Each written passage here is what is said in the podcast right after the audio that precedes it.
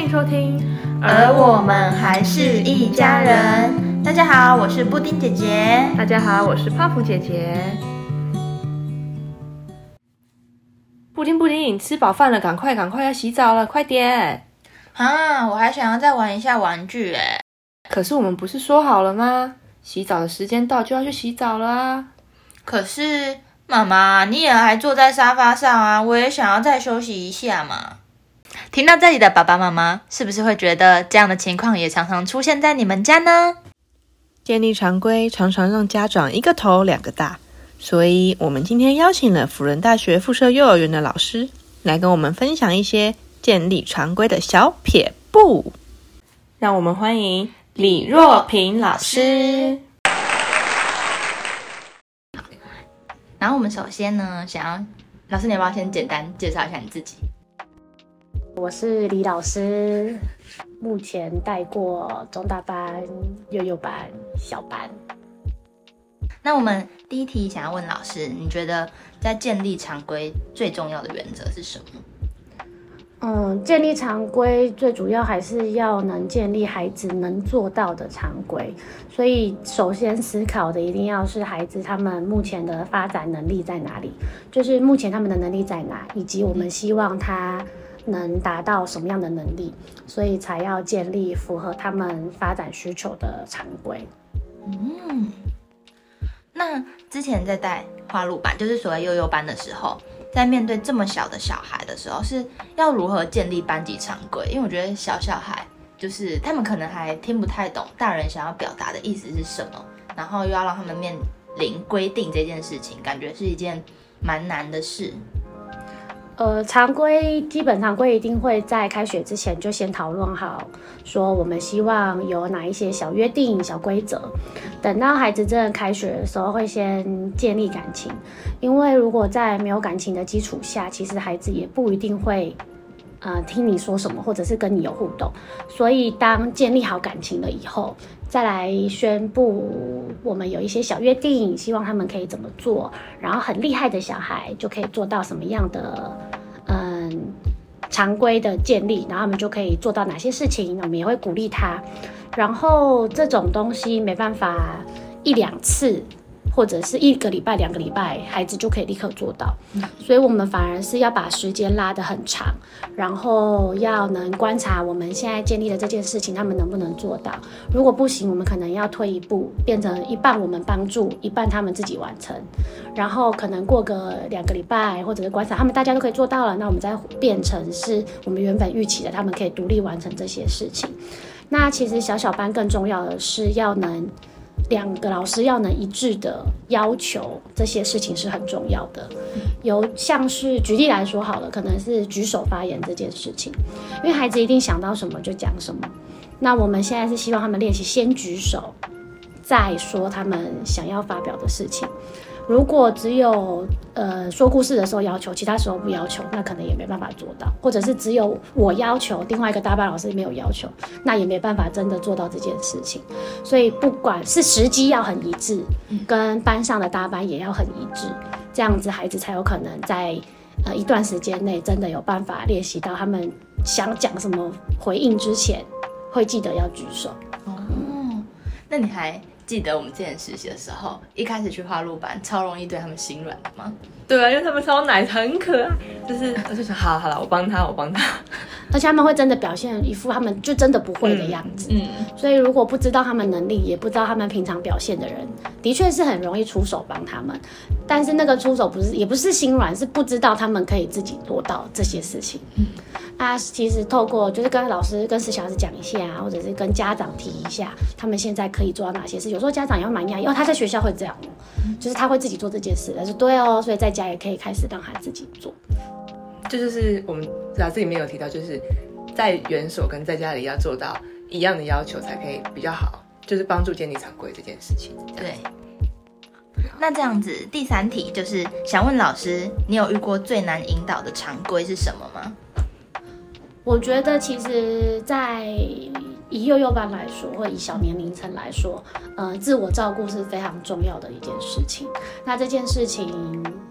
因为是孩子自己，我们要求对他本人或者是家里要求就比较容易起来，所以这个反而我觉得虽然它很重要、很重要、很重要，但是没有到那么的难。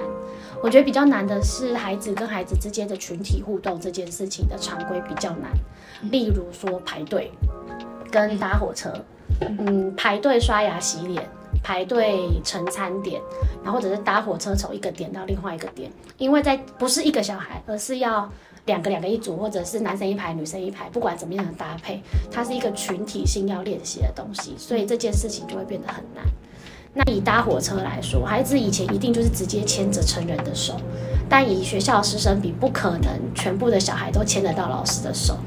那我们可能就是先从牵那个牵绳开始，就是每个小鱼的牵绳，然后他们就一人一个牵绳，然后接着可能是两人一只小鱼，然后接着可能是我们全部一个那个大大圈圈那种牵，然后再来才是两个两个牵，所以光搭火车出发就要把它拆解成很多嗯小阶段。然后有这个进程，慢慢的一步一步一步的做到以后，才有可能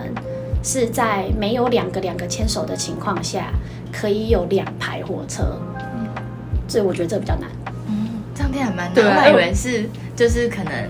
就是一开始小班可能练习牵绳这些，他们就会有一个路队的概念，然后就会知道要有这个队伍这样子往前。没有想到经过这么多关，对，因为我们那时候去花路班的时候已经是下学哎上学期快期末了，所以就已经可以已经是可以围圈圈了。啊，之后再去就是因为疫情的关系，就是也是变得可以排队了。嗯对所以我们已经跳跳过中间他们练习的最那个艰难的关卡。所以。群体这种都真的很难，像现在那种排队刷牙洗脸也很难，一个水龙头两个小孩，但是我们一定是团体的介绍嘛，我们不可能真的每一个小孩都让他来站站定位，然后每个人练习一次站定位，所以通过群体的介绍以后，接着就是要落实在每一天的日常。然后要不厌其烦的提醒、提醒、提醒，然后孩子之间被提醒过的小孩，可能也会开始成为你的小帮手，去提醒其他同学。那这样子，这种群体性的常规才有可能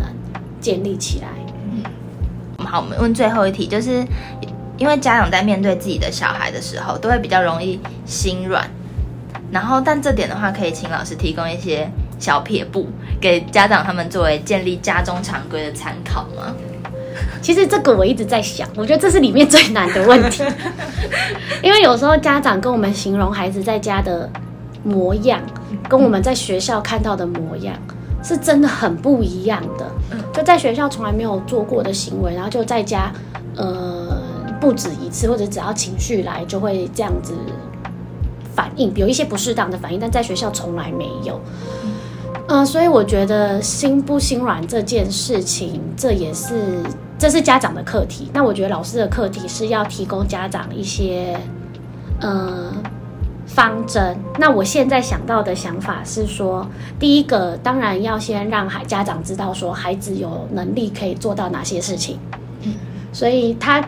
有些时候家长其实只是不知道、欸，那他们知道以后就会开始练习。那这样就很好。例如说，家长就是习惯喂饭，但他其实没有想过小孩已经可以自己吃。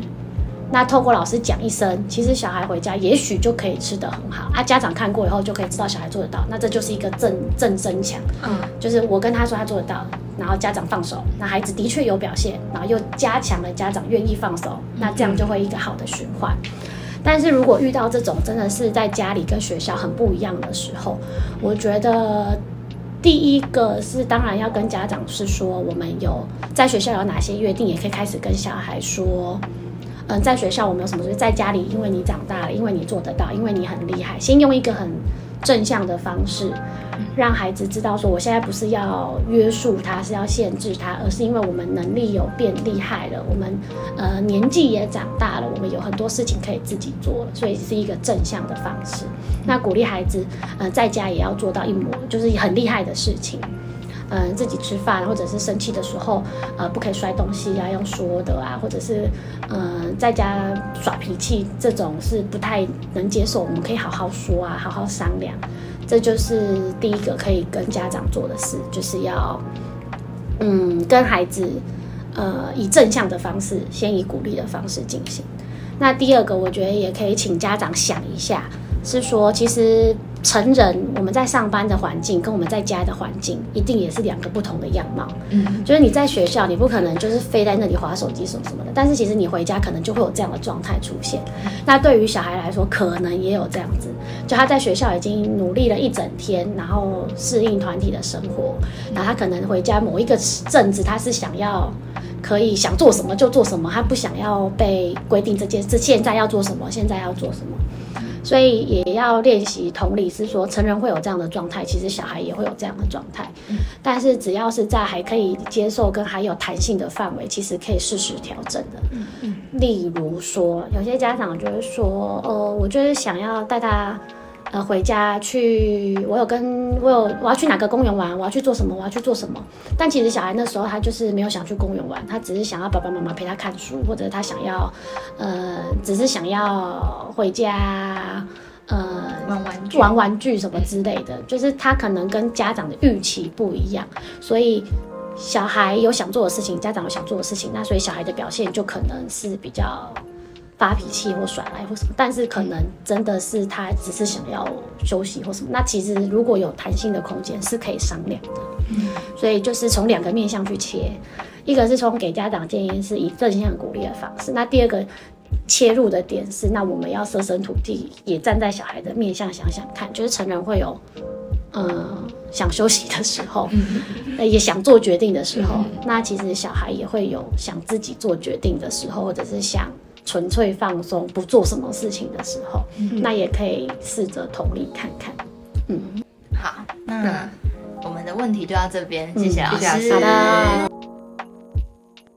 在老师的分享中，可以发现，家长适时的放手，让孩子努力帮助自己完成自己能力范围内的事情，对于建立常规是很有帮助的。也希望在家长要求孩子建立常规的时候，可以换个角度为孩子想，同理孩子的心情。让彼此在建立常规的过程中减少摩擦，而在制定规则的时候，爸爸妈妈也要和小孩一起遵守约定，才不会让小孩有不公平的想法出现。建立常规是一件需要长时间努力的事，遇到困难的时候，也可以放下一点点的坚持，在能接受的范围内，让孩子做他想做的事。而我们还是一家人，下集见，拜拜。